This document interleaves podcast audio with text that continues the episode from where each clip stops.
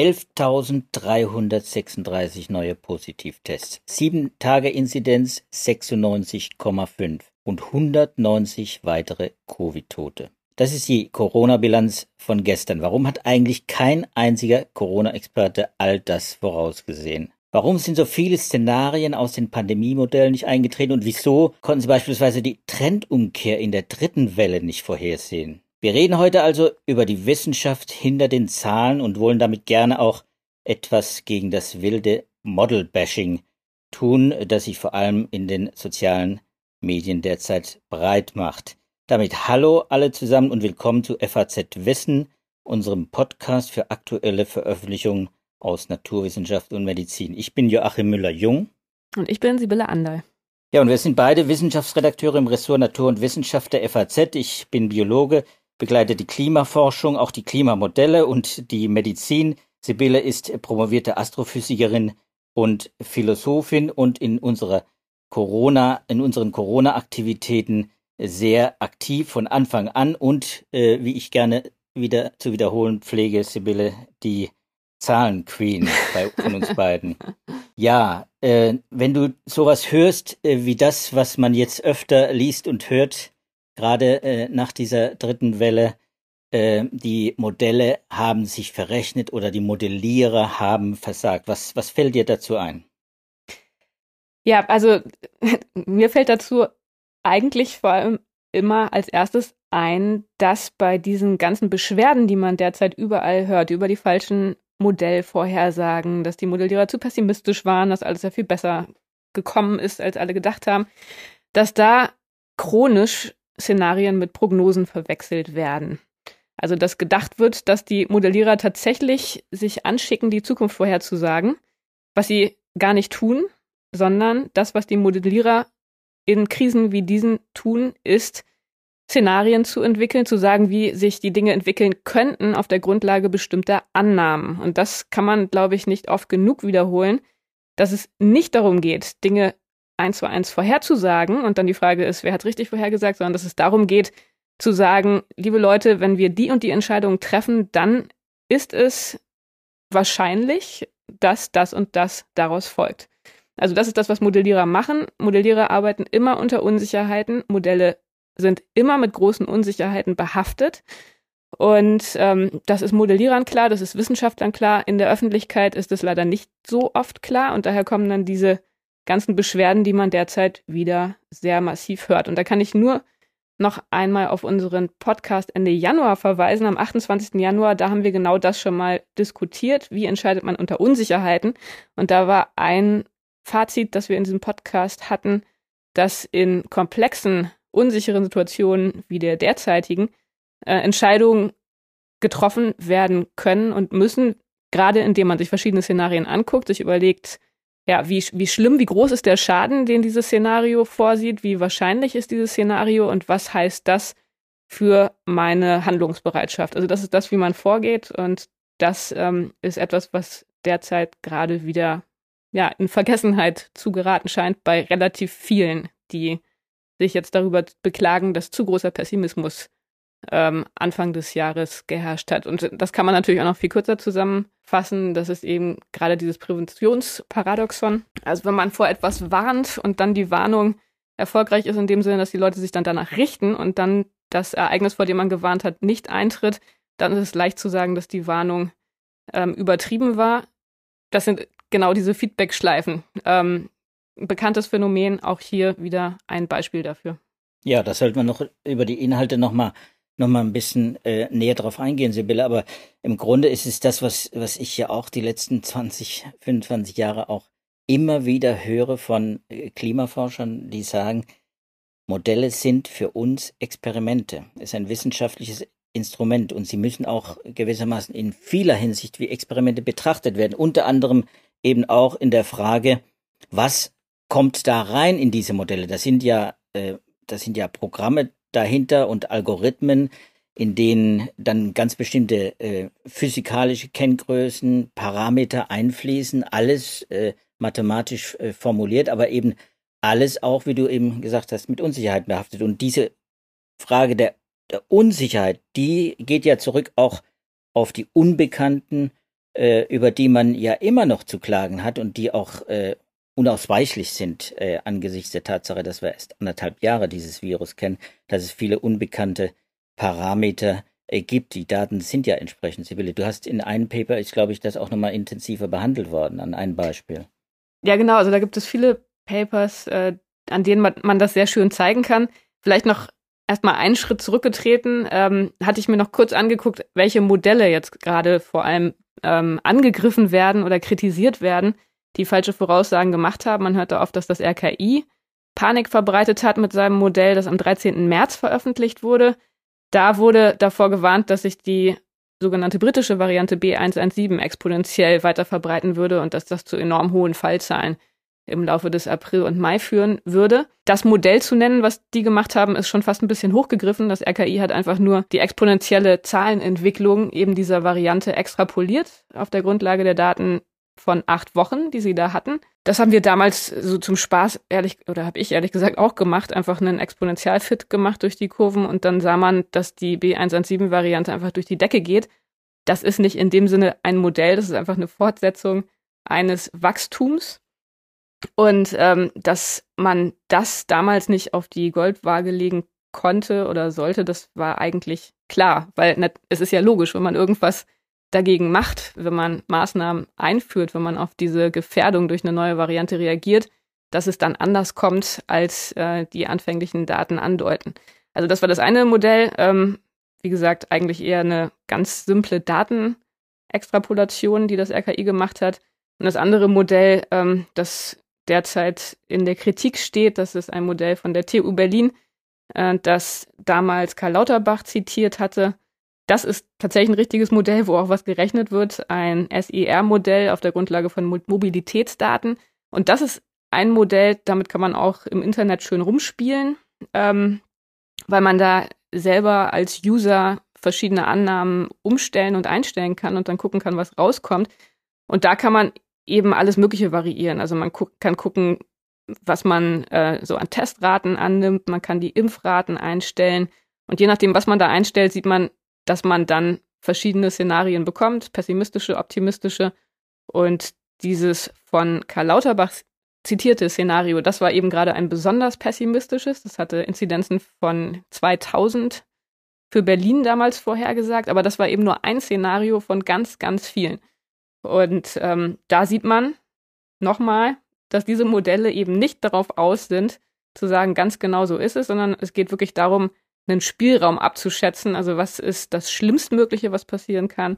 Und wie ähm, könnte es auf der anderen Seite auch aussehen, wenn alles super läuft? Aber natürlich wird dann bei solchen Risikoabschätzungen eher geguckt, was könnte schlimmstmöglich passieren, als dass man sagt, wir sind jetzt mal super optimistisch und gehen davon aus, alles läuft in unserem Sinn und es wird schon nicht so schlimm werden, denn da steht dann einfach einiges auf dem Spiel, wenn es dann nicht so kommt. So, also das nochmal als Vorrede. und jetzt zu deiner Frage der Studien. Ähm, ja, also wir haben ja jetzt schon gesehen, Modelle sind immer mit Unsicherheiten behaftet auf verschiedenen Ebenen. Ähm, Modelle operieren immer mit Eingangsdaten. Man muss irgendwelche Informationen reinstecken in die Modelle. Und diese Informationen, die sind natürlich nur so gut wie das Wissen, was man hat. Ähm, zum Beispiel muss man Annahmen reinstecken über die Übertragbarkeit des Virus, über die Dauer zwischen der Ansteckung und dem Zeitraum, wo man besonders infektiös ist.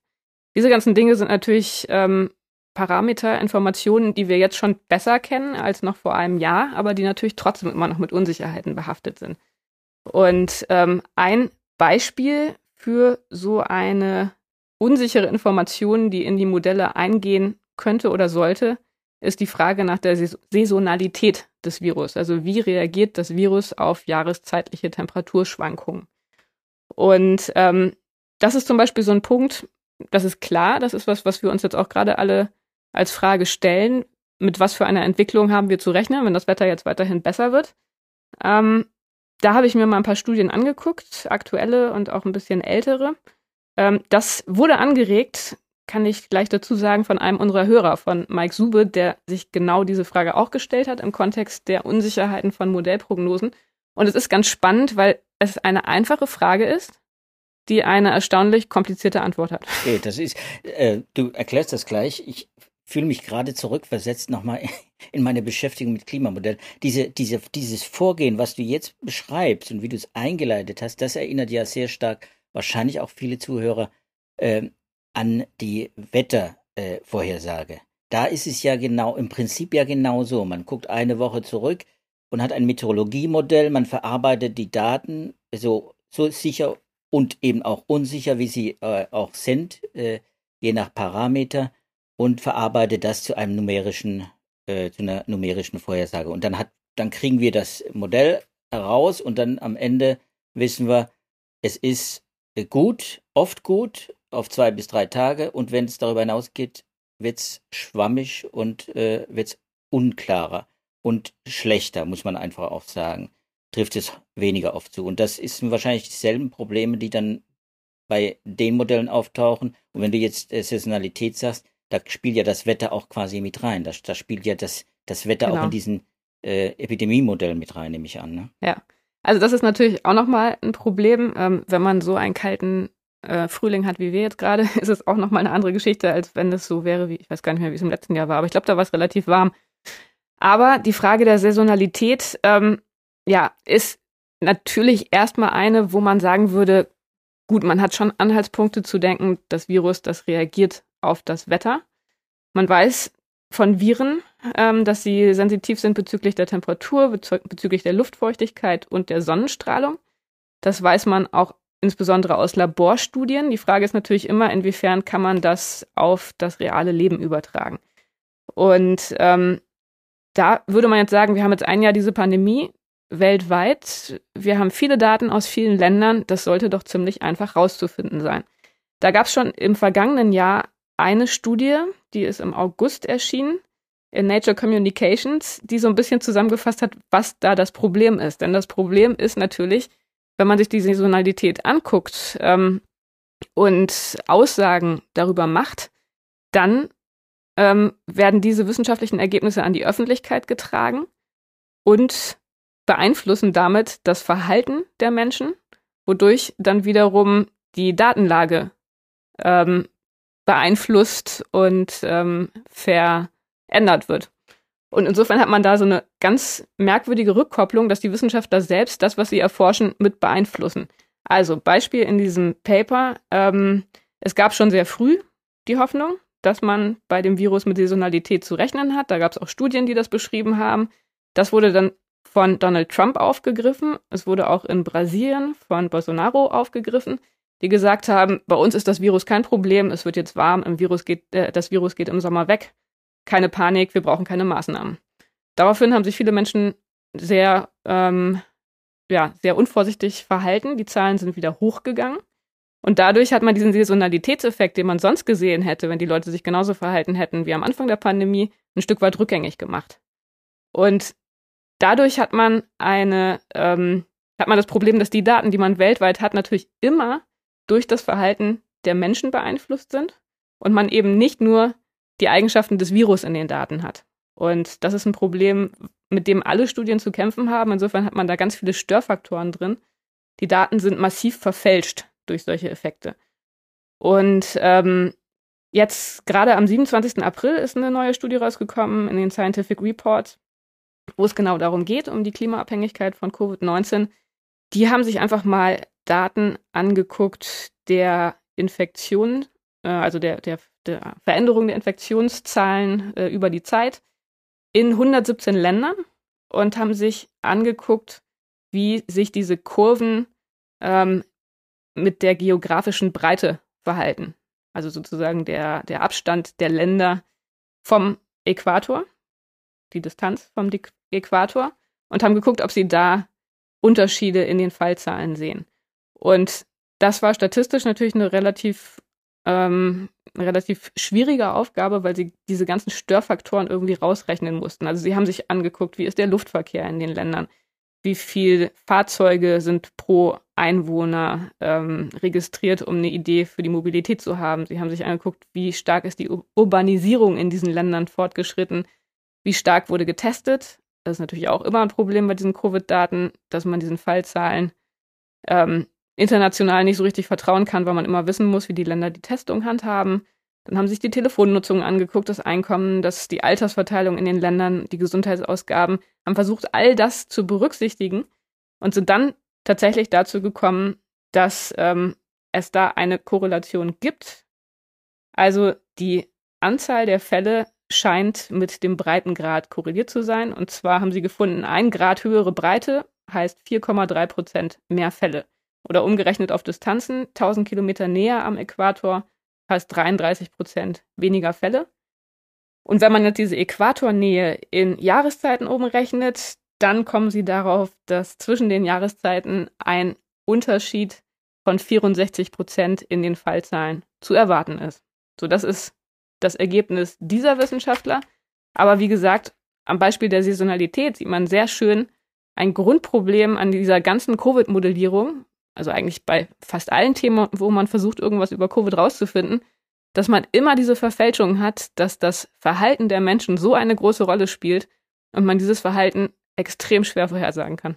Ja, die große Unbekannte, äh, nicht nur in den Modellen, äh, auch im auch im Alltag. Aber jetzt äh, nochmal vielleicht zu dieser entscheidenden, für viele ja jetzt gerade in, in diesen Tagen entscheidende Frage, welche Rolle spielt äh, das Wetter? Da würde ich doch nochmal auf dieses eine Paper, was du äh, zitiert hast äh, aus dem letzten Jahr, äh, da war ja im Prinzip die Schlussfolgerung, äh, man darf die Saisonalität, den Einfluss äh, der Wetterabhängigkeit, Abhängigkeit ganz grob äh, des Virus nicht zu hoch hängen. Also man sollte es runterhängen und die Maßnahmen gegen das Virus, äh, die Impfung spiele da noch keine Rolle, aber die kann man da quasi gedanklich mit einarbeiten. Impfung und Maßnahmen spiele eine viel größere Rolle und deswegen könnte, könne man auch diese Saisonalität nicht gewissermaßen in die Planung von Corona-Maßnahmen äh, zu stark berücksichtigen. Würdest, würdest, würdest du das äh, sagen, das ist haltbar? Ist, ist der Einfluss der Saisonalität äh, immer noch gering genug oder, oder ist sie, äh, um, um dann äh, diese Corona-Maßnahmen auch gewissermaßen unabhängig davon zu planen? Oder, oder muss das jetzt einfach bedacht werden, man sagt, okay, jetzt im Sommer kann einfach nicht so viel passieren und da muss auch, äh, auch im Hinblick auf Maßnahmen äh, auch anders äh, vorgegangen und geplant werden? Naja, diese Studie im vergangenen Jahr, das war ja Nature Communications, das heißt, da ging es tatsächlich auch um die Kommunikation der Ergebnisse. Ähm, da war es ja einfach nur eine Warnung an die Wissenschaftler, dass Ergebnisse zu diesem Thema sehr schnell missverstanden und politisiert werden. Und das hat man ja auch tatsächlich an einigen Fällen gesehen. Also es ist ein Appell an die Wissenschaftler, dass sie das ganz klar machen, selbst wenn sie Saisonalität finden, dass dieser Einfluss ähm, in Verhältnis gesetzt werden muss mit dem Einfluss von Maßnahmen. Und ähm, das ist auch was, was man, wenn man sich so epidemiologische ähm, Lehrbücher anguckt und sich da nach Saisonalität umguckt, was man da immer sieht, dass Saisonalität eigentlich vor allem dann relevant wird, wenn schon ein großer Teil der Bevölkerung immunisiert ist. Weil dieser Effekt eben nicht besonders groß ist. Und insofern, ähm, wenn ein großer Teil der Bevölkerung das Virus äh, noch bekommen kann, also noch empfänglich ist, dann ähm, spielt es eigentlich keine Rolle, weil einfach die Leute so oder so schnell krank werden. Also das heißt, das ist schon was, was man aus der Theorie kennt. Normalerweise ist Saisonalität nur dann wirklich ein Faktor, wenn schon ein großer Teil der Bevölkerung ähm, das schon mal hatte oder geimpft ist. Ja, ich glaube, das ist eine wichtige Klarstellung, weil wenn man jetzt gerade nach, nach Indien sieht, dann werden viele denken, na meine Güte, das ist ja äh, quasi am Äquator jedenfalls in, im Süden, äh, das ist nah am Äquator und äh, da haben wir eine Riesenkatastrophe mit nicht nur vielen Fällen, sondern eben auch Tausenden von Toten täglich. Äh, äh das heißt im Prinzip, äh, da haben wir das ganz große Problem, dass äh, immer noch viel zu wenige geimpft sind, wenige Prozent der Inder sind geimpft und viele sind immunnaiv, immunologisch und deswegen empfänglich und da spielt diese Saisonalität eben nicht die große Rolle. Und das ist äh, ein interessanter Punkt, den du da ansprichst, denn wie gesagt, es war ein Appell in diesem August-Paper und wenn man sich dieses aktuelle Paper von Ende April anguckt, dann ist es fast so, als wäre dieser Appell bei den Wissenschaftlern zumindest angekommen. Also zur Erinnerung, das waren die, die ähm, ein Grad höhere Breite mit äh, 4,3 Prozent mehr Fällen äh, korreliert hatten. Ähm, die schreiben nämlich als letzten Satz in ihrem Paper, however, our results do not indicate that the disease will vanish in summer. Also unsere Resultate bedeuten eben nicht, dass die Krankheit im Sommer verschwinden wird. Ähm, es bedeutet auch nicht, schreiben Sie weiter, dass Länder, die nahe des Äquators liegen, ähm, die Epidemie ohne effektive Maßnahmen in den Griff bekommen können. Also das schreiben Sie als letzten Satz in Ihrer Studie extra noch rein, um dieses Missverständnis zu verhindern. Vermutlich, ähm, weil Sie eben schon die Erfahrung entweder selbst gemacht haben oder bei Ihren Kollegen gesehen haben, dass es da häufig Missverständnisse gibt. Im Übrigen noch eine Klammerbemerkung. Natürlich ist auch der Sommer ähm, oder die, die andere Jahreszeit einfach relevant, weil sich unser Verhalten dadurch auch wiederum ändert. Das ist natürlich auch wieder ein interessanter Punkt. Es geht dann nicht nur um die Saisonalität des Virus selbst, also wie das Virus auf die Temperaturen reagiert, sondern wir sind mehr draußen, wir lüften mehr, unser Immunsystem funktioniert anders, äh, unser Vitamin D-Level ist höher. Das sind alles Dinge, die damit reinspielen.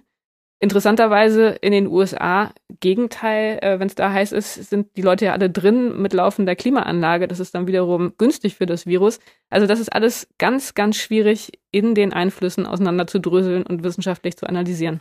Um, um es aber klarzustellen, diese Frage der Saisonalität, die wird schon auch in den Modellen berücksichtigt, über die wir jetzt auch sprechen, die ja bei uns auch zum Tragen kommen. Viola Priesemann hat ja auch äh, schon äh, immer wieder auch erwähnt, dass, äh, dass sie von dem saisonalen Effekt von 10, maximal 20 Prozent äh, Einfluss äh, auf den, auf den epidemiologischen Verlauf ausgeht. Also da arbeiten auch die Modellierer ganz aktiv mit diesen saisonalen Unsicherheiten, genau. die man hat.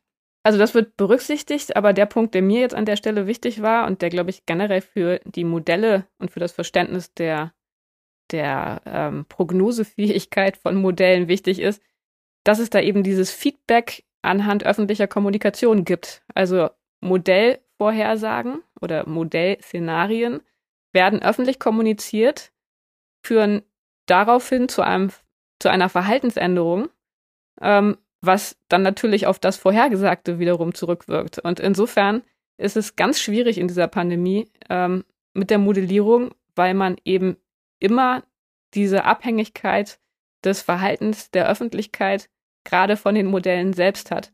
Und solche Feedback-Prozesse führen zu Nichtlinearität ähm, in den Modellen. Das ist so der, der Fachterminus dafür, weil man halt eben genau diese Feedbacks hat und die zu kontrollieren, ähm, das ist ganz, ganz schwierig. Und dann schlagen die Modelle gewissermaßen aus äh, und äh, schlagen auch unter Umständen dann eine andere Richtung ein, als es dann tatsächlich so kommt, weil sie eben das Verhalten der Menschen auch das Verhalten der Politik äh, natürlich äh, nicht, nicht exakt vorhersagen können. Ich glaube, das wird oft unterschätzt, wie stark dieser, dieser Einfluss und diese Unsicherheit auch ist. Ne? Ja, genau. Also das ist ganz, ganz schwierig und das ist auch was, ähm, also es stimmt schon, was du sagst, dass mittlerweile die Modellierer natürlich versuchen, das auch immer besser mit reinzunehmen in ihre Modelle. Aber wenn wir uns die vergangenen Wochen mal angucken, gerade diese Feiertagseffekte, wir hatten das ja schon zu Weihnachten gesehen, wir haben es jetzt zu Ostern gesehen, wie will man das vernünftig modellieren? Man weiß nicht genau, wie das, äh, wie die Feiertage darauf wirken, ob die Leute zum Testen oder zum Arzt gehen. Man weiß, es ist irgendwie weniger der Fall. Aber wenn jetzt jemand zum Beispiel ähm, einen Verdacht hat oder sich krank fühlt und Ostern nicht zum Arzt geht wegen der Feiertage, wird der sich dann danach testen lassen? Oder wird der einfach als in der Dunkelziffer verschwinden? Das sind Dinge, die man nicht weiß. Dann bei den Feiertagen weiß man nicht, sind die Leute deshalb mehr unterwegs oder sind sie weniger unterwegs? Das war auch so ein Punkt, der die Modelle unsicher gemacht hat, weil klassisch früher die Leute mobiler waren zu den Feiertagen. Jetzt Ostern war es offenbar nicht der Fall. Schwer vorhersagbar. Ähm, das sind alles Dinge, auch ähm, dann die Frage, vielleicht sind dann dadurch an den Osterfeiertagen Infizierte unterwegs gewesen, die sich eben nicht haben testen lassen wegen der Feiertage, haben dann vielleicht andere Menschen dann doch getroffen, für mehr Ansteckung gesorgt. Also das als potenziell Naturwissenschaftler vorherzusagen, ähm, das sind ja Effekte, dafür bräuchte man, ich weiß gar nicht, ob man Soziologen und Psychologen das zutrauen könnte, das wirklich vorherzusagen, aber das ist einfach wahnsinnig schwierig. Und wir haben es jetzt sowohl Weihnachten als auch Ostern gesehen, ähm, diese Wochen, die uns schlechte Daten beschert haben, ähm, die haben die Gesamtentwicklung und die Gesamtvorhersagbarkeit oder Prognosefähigkeit ähm, der Modelle und auch überhaupt aller Menschen, die versucht haben, diese Zahlen zu verstehen, immer extrem in Mitleidenschaft gezogen. Und es hat ja nach Weihnachten und aber auch ja jetzt nach Ostern ähm, so ein bis zwei Wochen gedauert, bis man da wieder irgendwie einen vernünftigen Überblick über das Infektionsgeschehen bekommen hat. Ja, ich meine, das kann jeder nachvollziehen. Wir können ja nicht mal im Prinzip äh, äh, vorhersagen auf ein paar Tage, äh, wie es mit den Impfstoffen aussieht. Also jedenfalls war das am Anfang der Fall. Jetzt sind die Impfstofflieferungen äh, besser geregelt und es scheint auch wirklich äh, in die Richtung zu gehen, wie es auch äh, das Bundesministerium ja angekündigt hat. Aber auch da hat man ja den Eindruck gehabt, und es ist ja auch eingestanden worden, diese Einflussgröße Impfung, die war ja auch im Prinzip eine Unbekannte, obwohl man, obwohl man weiß, wie gut, wie effektiv und wirksam diese Impfstoffe wirken, konnte man nicht ihre volle äh, Durchschlagskraft, die Wirkung äh, auf die epidemiologische Lage abschätzen äh, anfangs, weil es einfach diese Unsicherheiten äh, gab und äh, zum Teil ja auch noch gibt, wie bei den Varianten ja auch. Also ich meine, darüber haben wir ja auch schon öfter in diesem Podcast gesprochen, welche Rolle das Auftauchen neuer Varianten spielen kann. Jetzt mhm. haben wir diese indische Variante 1.671. So, da muss man natürlich auch mal sehen, wenn sich das ausbreitet, wie jetzt in Großbritannien, was passiert denn da? Das muss man beobachten, da muss man lernen und erst dann aus diesen Daten lässt sich vielleicht dann auch wahrscheinlich wieder äh, das Modell weiterentwickeln. Sehe ich das richtig? Ich bin kein Modell. Das ist im Übrigen auch, das ist im Übrigen auch ein Punkt, der bei diesen Saisonalitätsveröffentlichungen immer wieder angesprochen wird. Die Daten sind natürlich auch dadurch verzerrt, wenn man Länder hat, die mit Varianten zu tun haben. Denn da kann es natürlich sein, natürlich, wenn du ein Land hast, das ähm, vielleicht näher am Äquator liegt, aber dann gerade eine besonders ansteckende Variante hat, dann ähm, kann man das nicht vergleichen mit einem anderen Land, das mit der Wildvariante noch zu tun hat. Also das sind auch so Probleme jetzt bei dieser Saisonalitätsfrage, aber natürlich auch allgemein bei der Modellierungsfrage, ähm, die zu Unsicherheiten führen. Also jetzt an der Stelle, um das nochmal zusammenzufassen, äh, bei der Frage der Unsicherheiten von Modellen, warum man eben nur mit Szenarien operiert und nicht versucht, Vorhersagen zu machen, ähm, hat man jetzt hier schon mal zwei Faktoren, die für die Modellierer problematisch sind und zu Unsicherheiten führen. Einmal unsichere Inputdaten und Inputinformationen, also sowas wie, wie reagiert das Virus auf Temperaturen oder auch einfach wirklich Inputdaten, ähm, Testdaten, äh, wo man nicht weiß, wie groß ist die Dunkelziffer, solche Geschichten. Und das zweite, der zweite problematische Punkt, die Beeinflussung oder die, die Wechselwirkung zwischen Modellen und dem Verhalten der Bevölkerung, dass man da ein Feedback hat, dass das eben nicht unabhängig voneinander operiert und dass man das Verhalten von Menschen einfach sehr, sehr schwer vorhersagen kann. Und dann darf man nicht vergessen, dass einfach viele Faktoren wirklich einfließen in solche Modelle. Es sind nicht zwei, drei Faktoren, sondern ganz viele an einem Du hast ein Paper noch, äh, das ich äh, gelesen habe, auch, das ich äh, ganz spannend fand aus Nature Communications, das wir natürlich auch in die Show Notes stellen werden.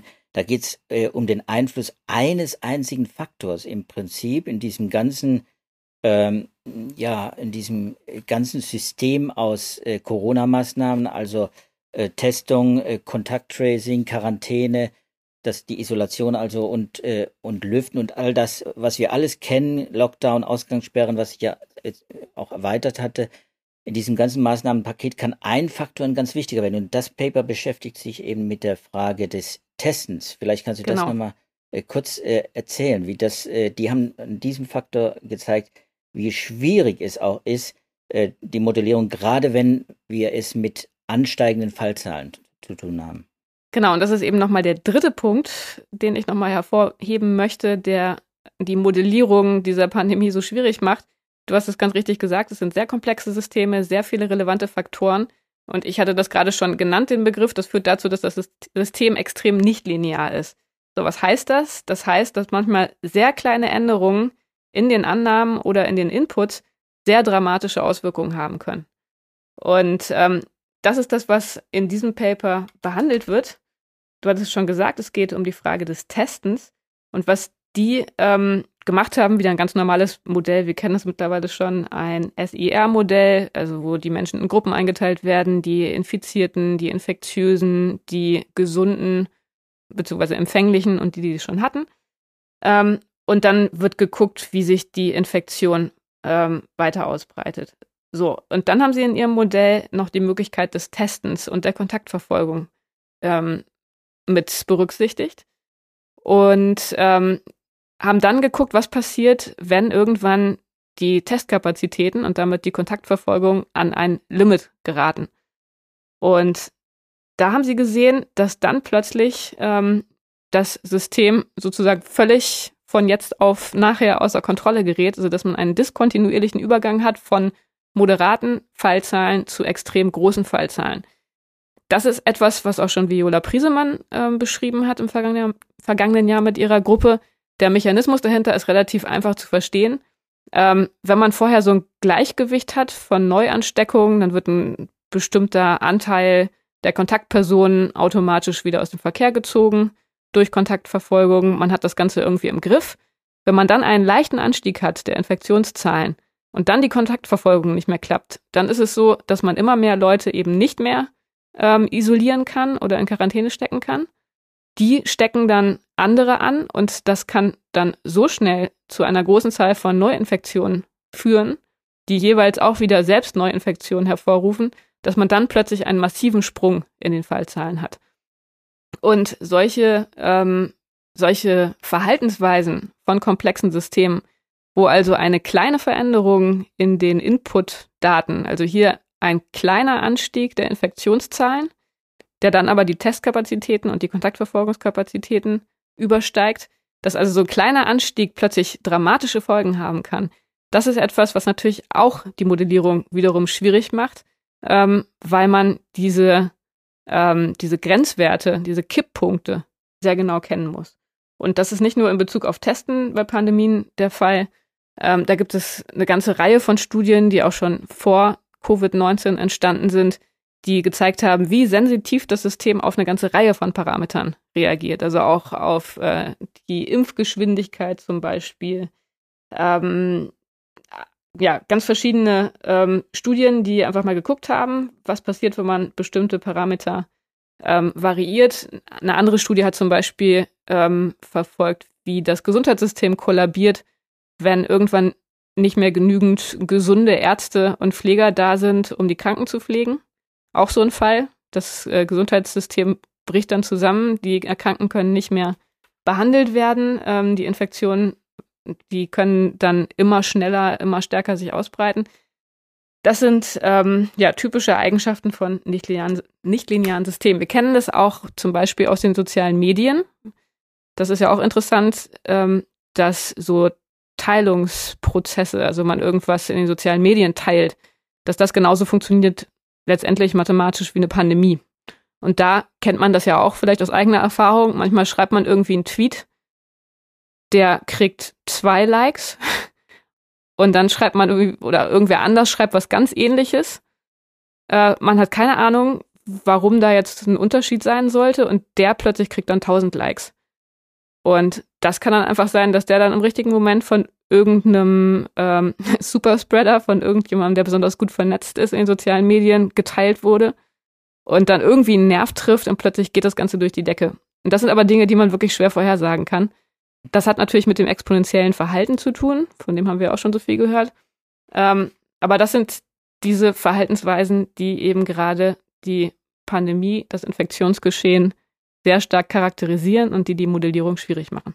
Ja, da, bei diesen Clip-Elementen kommen ja wieder die Klimamodellierung und die Pandemiemodellierung wirklich zusammen. Da äh, kann man bei der Klimamodellierung ja auch, äh, gibt es diese Schwellenwertproblematik äh, natürlich schon sehr lange äh, 70er, 80er Jahre hat das schon angefangen und bis heute äh, kann man äh, für viele dieser Kippelemente noch keine äh, hinreichend guten Werte angeben. Und man, mhm. da herrscht äh, diese Unsicherheit. Gerade die machen das, dieses komplexe System offenbar so unsicher, weswegen dann eben auch die Modellierer nicht von Prognosen, Vorhersagen sprechen, sondern eben von Projektionen, in denen eben, du hast ja schon jetzt erklärt, ausreichend Szenarien und mit all ihren Spannweiten auch eine Rolle spielen und das muss halt politisch dann auch ausgewertet werden. Jetzt würde ich zum Abschluss, weil wir wieder unser Zeitlimit, äh, unser Zeitbudget überschritten haben, mhm. Sibylle, würde ich äh, dich gerne etwas äh, fragen, vielleicht zwei Fragen, äh, die du vielleicht zusammen beantwortest, weil sie für dich wahrscheinlich ganz einfach zu beantworten sind. Nämlich eine, äh, hat es in dieser Pandemie-Modellierung während dieser Zeit, jetzt anderthalb Jahre, hat es da einen Fortschritt äh, bei den Modellen gegeben. Kannst du, weil wir es ja auch früh schon behandelt haben und uns immer wieder mit Modellen beschäftigen, kannst du da einen Fortschritt erkennen? Und was würdest du dann den Politikern und äh, auch den Menschen, äh, die ihre eigenen Entscheidungen darauf basieren, wie vorsichtig oder unvorsichtig sie unter Umständen agieren, was würdest du denen raten? Wie soll man mit Modellen umgehen? Hm. Also erste Frage, ja klar haben die sich verbessert, weil wir einfach viel, viel mehr wissen über das Virus. Ähm, ich glaube, wir wissen auch noch mehr über die Unsicherheiten. Das ist ja auch ein Wissen, zu wissen, was man weiß und was man nicht so genau weiß. Also insofern definitiv, die Modelle sind besser geworden. Ähm, was den Umgang betrifft, ist es, glaube ich, wirklich wichtig, und man kann es wahrscheinlich gar nicht oft genug wiederholen, dass man sich immer vor Augen führt, es sind Szenarien. Und was man damit macht, hat mit der eigenen Risikobereitschaft zu tun. Also wenn ich zum Beispiel meine Oma besuche und mir denke, okay, die Wahrscheinlichkeit, dass ich infiziert bin, ist nicht besonders groß, aber gleichzeitig, wenn ich sie anstecken würde, wäre das wahrscheinlich ein Todesurteil für sie, dann werde ich wahrscheinlich eher einen Test machen, ähm, als wenn ich meine 18-jährige Nichte besuche. Und ich mir denke, naja gut, selbst im schlimmsten Fall, wenn ich jetzt wirklich infiziert bin, gut, dann hat sie es, aber wahrscheinlich wird es bei ihr asymptomatisch laufen. So, das sind so einfache Alltagsfälle. Genau das Gleiche ist es aber natürlich, äh, wenn man sich die Modelle anguckt. Und da muss man sich dann die Frage stellen, wie viel Risiko bin ich bereit zu tragen? Und wenn es dann um so Sachen geht wie Zusammenbruch des Gesundheitssystems oder so, natürlich ist es klar, sowas wollen wir nicht, sowas können wir nicht in Kauf nehmen. Da muss man sich dann verschiedene Modelle angucken, ähm, abschätzen, wo die einzelnen Unsicherheiten bei den Modellen liegen. Wie gesagt, das hatten wir am 28. Januar in unserem Podcast sehr ausführlich besprochen, wie man bei solchen komplexen Entscheidungsprozessen vorgehen kann. Das ist natürlich nicht einfach, ähm, aber ja, das muss man sich einfach vor Augen führen, auch bei pessimistischen Szenarien. Wie es dann letztendlich wird, das haben wir ein Stück weit dann auch immer selber in der Hand. Ja, sehr schön. Sibylle, äh, Modellierer, würde ich so zusammenfassen, bewegen sich in einem Korridor von Zahlen und man darf wahrscheinlich einfach auch nicht jede Zahl, die aus den Modellen äh, an die Öffentlichkeit kommt, auf die Goldwaage legen. Man muss vielleicht auch zwei, dreimal nochmal das Ganze hinterfragen und auch äh, mal die Diskussion, die es um diese Zahlen gibt, wie diese ominösen 2000er Inzidenz in Berlin, die du erwähnt hast, die so viel äh, Furor erzeugt hat, auch nochmal äh, reflektieren. Ich glaube, da ist, äh, glaube ich, Skepsis immer angebracht, äh, aber gesunde Skepsis. Äh, man darf deswegen nicht das ganze Projekt äh, Pandemie-Modellierung gewissermaßen in die Mülltonne hauen, wie das manche ja tun und, äh, und äh, das als Kaffeesatzleserei oder was auch immer äh, bezeichnen. Ich glaube, damit ist äh, weder uns allen geholfen, noch, noch der Wissenschaft, denn für die Wissenschaft ist es eben auch ein wichtiges Instrument. Ja, Sibylle, ich glaube, wenn du nichts mehr hast, ich würde sagen, das war unser heutiger Podcast FAZ Wissen, äh, da wieder zum guten Teil auf die Anregung von Ihnen äh, unsere Hörer zurückgeht. Zuhörer eben wie Mike Stude, Sibylle hat schon gesagt, aus Dortmund, der sich besonders für die saisonalen Effekte von Atemwegserkrankungen interessiert oder eben auch zum Beispiel Dennis Scherer, den ich herausheben würde, der gleich mehrere Themenvorschläge wie den Impfschutz gegen neue Virusvarianten und monoklonale Antikörper gegen Coronaviren äh, als Themenvorschlag eingereicht hat. Also vielen Dank dafür. Natürlich nehmen wir auch Ihre Anregungen und Kommentare gerne auf und wir freuen uns, wenn das eine oder andere Thema mit einem aktuellen wissenschaftlichen Paper zusammenpasst, so eben wie wir das heute äh, gehabt haben. Das ist natürlich für uns äh, der Best Case. Wir sind ja. zu erreichen unter dem Stichwort wissenschaft.faz.de, Stichwort Podcast. Wenn Ihnen die Folge gefallen hat und Sie die nächste Folge nicht verpassen wollen, dann können Sie uns am besten auf einer der üblichen Podcast-Plattformen abonnieren. Das war es für diesmal. Wir verabschieden uns und hoffen, dass Sie auch beim nächsten Mal wieder mit dabei sind. Bleiben Sie gesund und halten Sie durch. Ich sage Tschüss zusammen, Sibylle. Ja, ich auch. Tschüss.